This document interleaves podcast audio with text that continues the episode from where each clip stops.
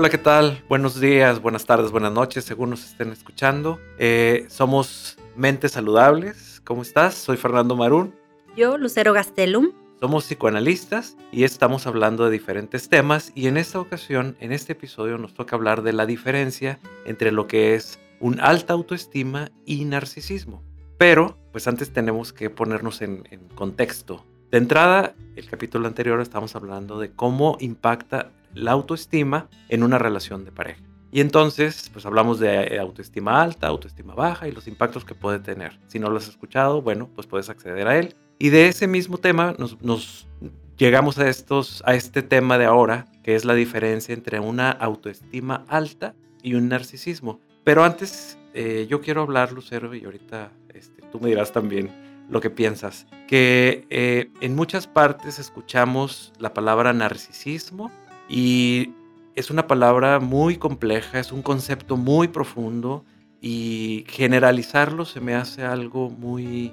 Eh, eh, algo que te puede llegar a confundir, porque el, el, decir y escuchar algo de narcisismo, y más en la pareja, hay una tendencia muy grande a que una persona escuche y diga, oye, escuché tal conducta que tú la tienes, entonces tú eres un narcisista o tú eres una narcisista. Y entonces ahí empezamos a etiquetar a nuestra pareja y eso puede provocar problemas, puede provocar distorsiones de los, de los conceptos. Y precisamente eh, quería hacer esta, este hincapié en el, en el concepto del narcisismo, que es algo muy, muy, muy amplio. Y por eso vamos a hablar ahora de qué lucero. Cuéntanos. Principalmente eh, el poder hablar o distinguir esta alta autoestima de un narcisismo, porque esta etiqueta que tú comentabas, bueno, nos puede llevar a que de una u otra manera em, corramos el riesgo de definir a una persona por algo que no es, ¿verdad? Entonces tenemos que definir lo que sí puede llegar a hacer, o sea, las reacciones que sí puede llegar a tener, que sería muy diferente a toda una estructura de personalidad.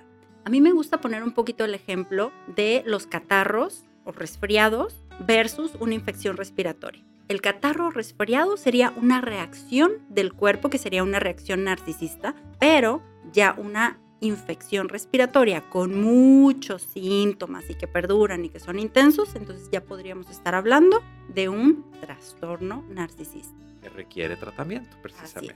¿No?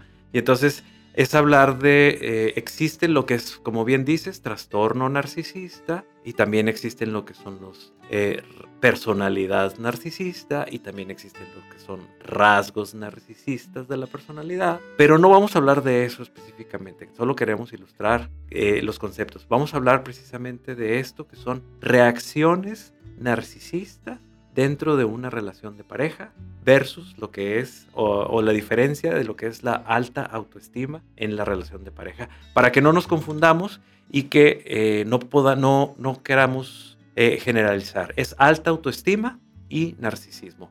Y entonces, si nosotros podemos ver esto, podemos empezar eh, entendiendo que, que no te voy a poner una etiqueta que que pudiera afectarnos, sino es un entendimiento, un conocimiento y un aprendizaje de lo que pueden ser este tipo de, conductas y de dónde pudieran, pudieran, los burrayo, venir. ¿Ok? ¿Y qué te parece si empezamos recordando un poquito lo que es la alta autoestima, que también la mencionamos en el episodio anterior? Y bueno, la alta autoestima tiene que ver con una experiencia en donde nosotros nos sentimos capaces de hacer las cosas, capaces de lograr, de saber, pero también podemos llevar un equilibrio con los defectos.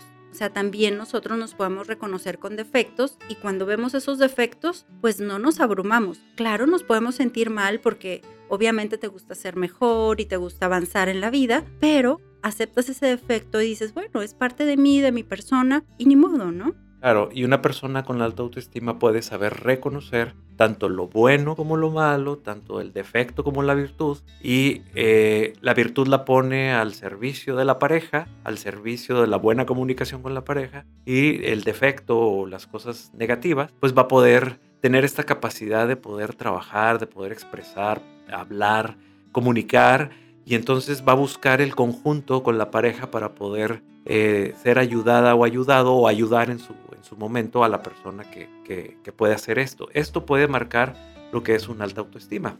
El autoestima tiene que ver también con un, concepto razonable, un concepto eh, bueno y saludable de sí mismo que nos permite ser empáticos. Empáticos es yo con mi pareja puedo ponerme en sus zapatos y al momento de, poder hacer el ejercicio de ser empático puedo entender a mi pareja, puedo eh, saber qué pudiera estarle pasando y, lograr eh, saber qué está doliendo y cómo le está doliendo. Y eso puede tener una buena eh, comunicación para poder abordar una problemática con la pareja. Bueno, y la manera en la que lo hace es desde la asertividad. Yo creo que una persona que tiene una alta autoestima puede regular sus emociones de tal manera que si se siente amenazado o amenazada, enojado o enojada, logra equilibrar más o menos sus emociones y al momento de transmitirle a su pareja algo que no le gusta, algo que le molesta, algo que le incomodó, lo hace desde la asertividad.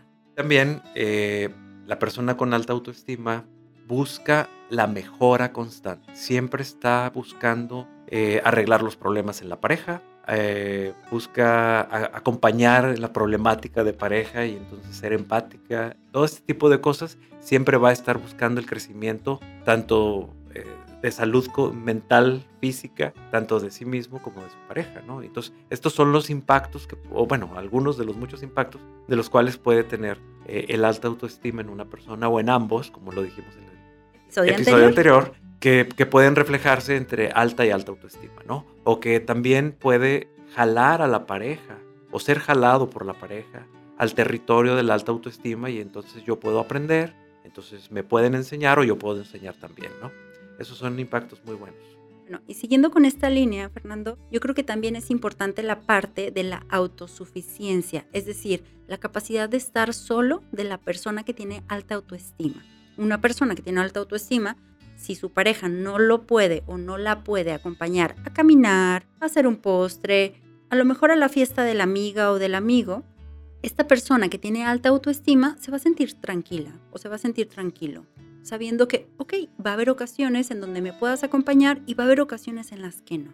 Es decir, la dependencia en la pareja no es muy alta, es la que se espera en una relación de pareja. Claro, y también saben disfrutar precisamente de ciertas pasiones sin sentirse, o sea, sin hacer desmanes, pero al mismo tiempo sin sentirse culpables después de. El ejemplo sería, como lo, pusimos también en el episodio anterior, una pareja que va a, no sé, a un concierto donde se divierten mucho, brincan, saltan y gritan y le gritan al artista y el otro no se pone celoso o celosa por estar eh, eh, en conjunto con los demás bailando. Y, al final pueden salir de este evento y sentirse satisfechos como pareja, donde disfrutaron de ciertas cosas o de muchas cosas y entonces pueden seguir su vida normal sin tener que estar en un pleito, sin tener que estar en un conflicto que pueda llevar, eh, por ejemplo, los celos de una baja autoestima. Eh, después de un evento así, hay, hay, parejas que salen directo a pelearse, hay parejas y por qué lo miraste o la miraste de esta forma o por qué volteaste a ver a no sé quién. Entonces, una persona con alta autoestima o una pareja con alta autoestima puede lograr hacer este tipo de, de, situaciones. Bueno, y ahora pensemos un poquito en cuando no ocurre esto que es la alta autoestima. Cuando hay personas que tienen reacciones que llaman mucho la atención y nosotros podemos pensar, oye, qué seguro se ve o qué segura se ve, ya viste cómo impone. Entonces, hay muchas personas que nosotros podemos decir, tiene muy buena o tiene alta autoestima. Tiene una alta autoestima por cómo demostró. Pero tenemos que ver esta diferencia y las reacciones narcisistas van a estar en relación a que estas personas van a buscar la valoración de los demás. O sea, van a llegar y van a saludar a todo mundo y si alguien no lo saluda, va a reaccionar mal. Y entonces, por ejemplo, llegas a la fiesta y llega Juan Pérez, por decir un nombre. Obviamente, si Juan Pérez nos estás escuchando, no es para ti, no es personal. Te mandamos un gran saludo. entonces, llega Juan Pérez y entonces, no sé, su amigo Pablo no lo saluda. Y después dice, no hombre, ¿sabes que Pablo le va muy mal en el trabajo? Yo no sé cómo está acá, ¿eh? Entonces empieza a criticarlo y desde la mirada de los demás empiezan a ver mal a Pablo. cuando en realidad el que se sintió menos y necesitaba la valoración de Pablo, que Pablo lo llegara y lo saludara, era Juan Pérez. Entonces Juan Pérez está teniendo una reacción narcisista. Necesita que lo valoren, que lo aluden, que lo, que lo vean. Y una persona con, para que tenga unas reacciones narcisistas, tiene que alimentar esta imagen, pero generalmente es una imagen grandiosa, en la cual si no se da, bueno, que encubre una imagen de baja autoestima en el fondo, pero si esta imagen no la logra, por eso son personas como, como muy seductoras para poder lograr jalar la atención hacia, hacia sí mismas, pero esta atención que logran jalar es a través de que nos miren como personas grandiosas, porque la imagen que están vendiendo a través de la seducción, que son muy hábiles precisamente estas personas, para poder seducir, precisamente para qué? Para que la imagen de regreso de las personas sea grandiosa hacia la persona narcisista o la que está teniendo esta reacción narcisista. Entonces vamos entendiendo que sería una manera compensatoria de una baja autoestima pero que a simple vista nosotros decimos, wow, ¿no? Detrás de ese wow hay una persona que siente mucha vergüenza, que siente mucha vergüenza de fallar, mucha vergüenza de no ser importante para los demás, mucha envidia, porque siente que e, él no tiene eso que tanto desea y que el otro que lo ve lo está teniendo. Entonces, o que la otra, no estamos hablando de género, hombre, mujer, lo puede vivir de manera similar. Entonces una reacción narcisista es si el otro lo tiene, entonces yo voy a hacer cosas grandiosas para poderlo obtener. Pero generalmente va dirigido hacia la, hacia, la, hacia la imagen grandiosa que tiene y no muchas veces hacia la realidad. Uno de los ejemplos podría ser es, oye, qué exitosa o qué exitoso es esta persona donde aparentemente le va muy bien en su trabajo, y ya cuando conoces a esta persona, te acercas o trabajas con ella, y entonces o ya o te casas con ella, ¿sí? O estás en pareja con él o con ella. Te das cuenta que no es una persona que está siendo realmente exitosa, sino que está siendo una imagen de éxito para los demás y que esa imagen se vierta hacia él o hacia ella y entonces a partir de ahí es donde nosotros nos damos cuenta que estamos viviendo con una pareja o estamos siendo una pareja con reacciones narcisistas donde podemos tener algo muy, un matrimonio muy exitoso o un negocio muy exitoso en apariencia y por el otro lado, pues resulta que la pareja ni es tan exitosa. No sé si has escuchado muchas veces donde dicen, oye, pero ¿por qué se separaron o por qué se divorciaron? Si eran la pareja. No estoy diciendo que las parejas, eh, que todas sean así, pero si eran la pareja ideal, ¿por qué se divorciaron? La pareja perfecta. Perfecta, ¿no? El perfeccionismo es algo que les encanta a las personas que tienen reacciones narcisistas, pero es un perfeccionismo desde lo no real, o sea, desde lo ideal, no cumplible, ni mucho menos. Obviamente van a ir a la cena y va a haber una sonrisa siempre. Y, claro que sí, mi amor, por supuesto, lo que tú quieras pero detrás de esa amabilidad que es exagerada, va a haber una parte en donde se llevan muy mal. Como este dicho, ¿no? De cierras la puerta y es otra realidad. Y es esta, una de las características de, de estas reacciones narcisistas es la exageración. Si es un negocio, voy a exagerarlo, pero para que se vea. Y que se vea que yo soy el dueño o la dueña. Si es en la relación de pareja, dentro de la seducción en el noviazgo o antes del noviazgo. los regalos, las atenciones pueden ser muy exageradas a diferencia de una alta autoestima, ¿sí? Y es que estos regalos son como un anzuelo, Fer. Un anzuelo para que, mira lo maravilloso que soy, lo grandioso que para soy, la imagen, claro. lo millonario que soy. Y ya que están casados bajo el mismo techo, es una realidad diferente una realidad diferente y esa, es ahí donde nosotros estamos hablando precisamente en este, en este episodio de, ver la diferencia entre unas reacciones narcisistas de mi pareja o, de, mías, si, es, si, si hay alguna posibilidad de reconocerlas en uno mismo, eh, y la alta autoestima. Entonces, eh, las reacciones narcisistas general no aman a la persona, sino que tienen que seducirla para que me admiren o que yo tenga que admirar a alguien. Y eso es muy común en lo que es la relación de pareja, ¿no? Y entonces ahí estamos confundiendo el amor que puede dar una persona con alta autoestima y la seducción a la que yo puedo acceder o eh, me están pidiendo o me están seduciendo para que yo pueda tener en el nombre del amor, entre comillas, y, que realmente es una reacción narcisista y después vienen las quejas, ¿verdad? Del, del desamor. Justo, o sea, justo hay una frase que leí en uno de los artículos que, que revisamos y dice, el autoestima es más dirigido como al amor y las reacciones narcisistas como al enamoramiento, como esa ilusión de lo que no es, de lo que quisieras que fuera, de tus sueños guajiros, todas esas cosas, pero es algo ilusorio. Claro, es algo ilusorio y también una reacción narcisista es que se aburren muy rápidamente. ¿Por qué? Pues porque al momento de querer conquistar y seducir a esa persona y que me admire, cuando ya logré su admiración, entonces a partir de ahí la ilusión ya, ya, ya la cumplí ya le doy una palomita y entonces sigo y, o quiero seguir o quieren seguir conquistando para poder eh, ser más admirados o admiradas y es ahí donde pudieran entrar, por ejemplo, las infidelidades dentro de una relación de pareja, ¿no? Donde esta satisfacción de, que no es amor, sino más bien amor propio de ser admirado, es buscado constantemente por alguno de los de la pareja y entonces ahí entra otro tema, que sería de otro episodio, que tiene que ver con la infidelidad. Claro, porque entonces sería, estoy como nutriendo mi ego, como mi seguridad a través de la conquista, de la nueva pareja que tengo o del amante que tengo, ¿no? Y es como satisface una, una necesidad y el momento ya de satisfacerla viene el aburrimiento porque como ya la satisfice, entonces ahora necesito otro estímulo y entonces vuelvo a generar o se vuelve a generar esta parte de reconquista.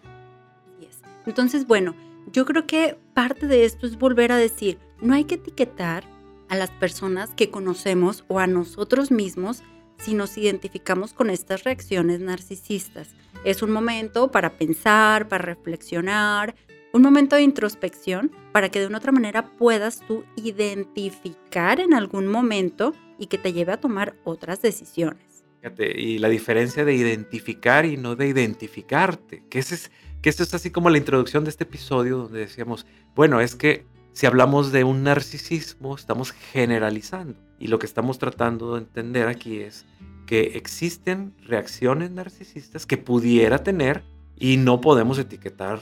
Podemos etiquetar una conducta, pero una conducta, una sola, no puede definir a una persona. Así es. Y ya, si te estás encontrando etiquetando gente, aguas. Ese también es un foquito rojo ¿Por qué? Porque una persona que le cuesta ser flexible, claro, le cuesta ser flexible y entonces es un, ay, estoy reaccionando de manera narcisista. Pues a lo mejor sí.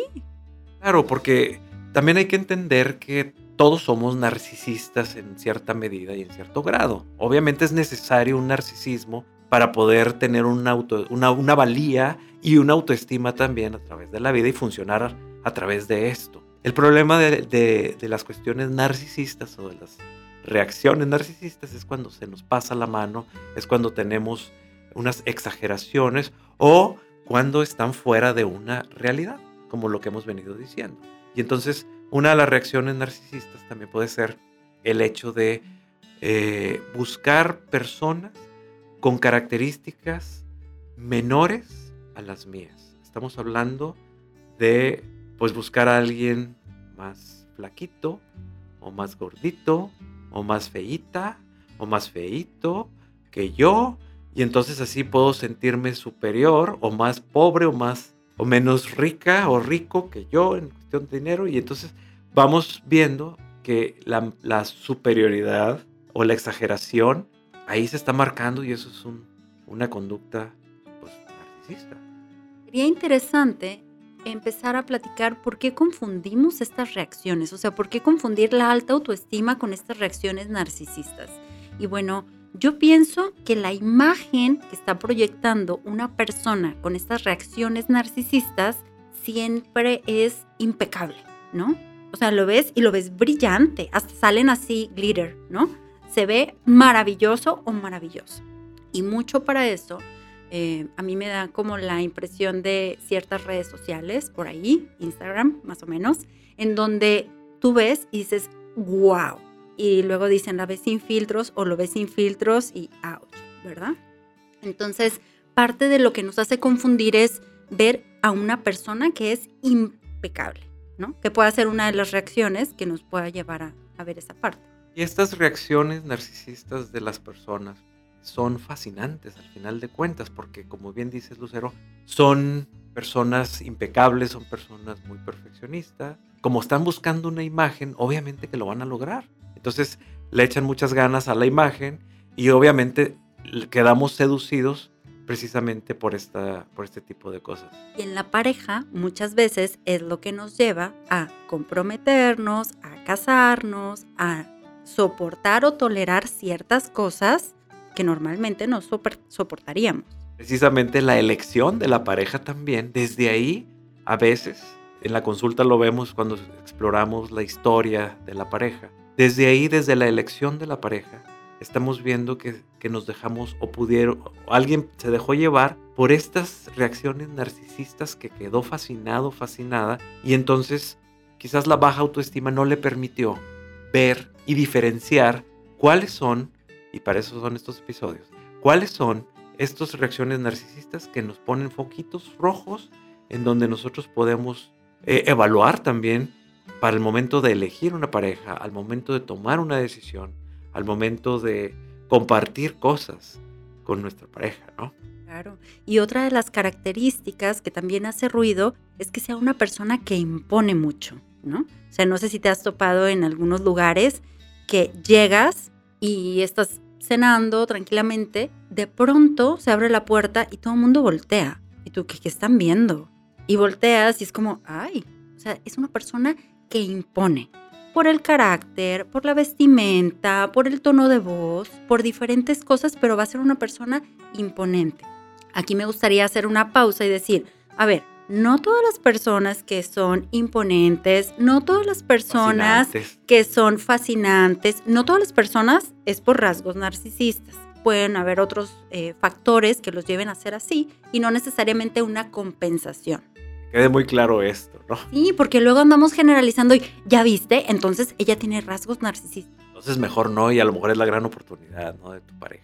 No, no, es, es no generalizar. Precisamente estos episodios son para que nosotros entendamos y aprendamos y que nos sirva para lograr mentes saludables como tenemos el título de nuestro programa. Y, y bueno, es la gente con alta autoestima también puedes saber reconocer estos tipos de, rasgos, este tipo de reacciones narcisistas en las personas.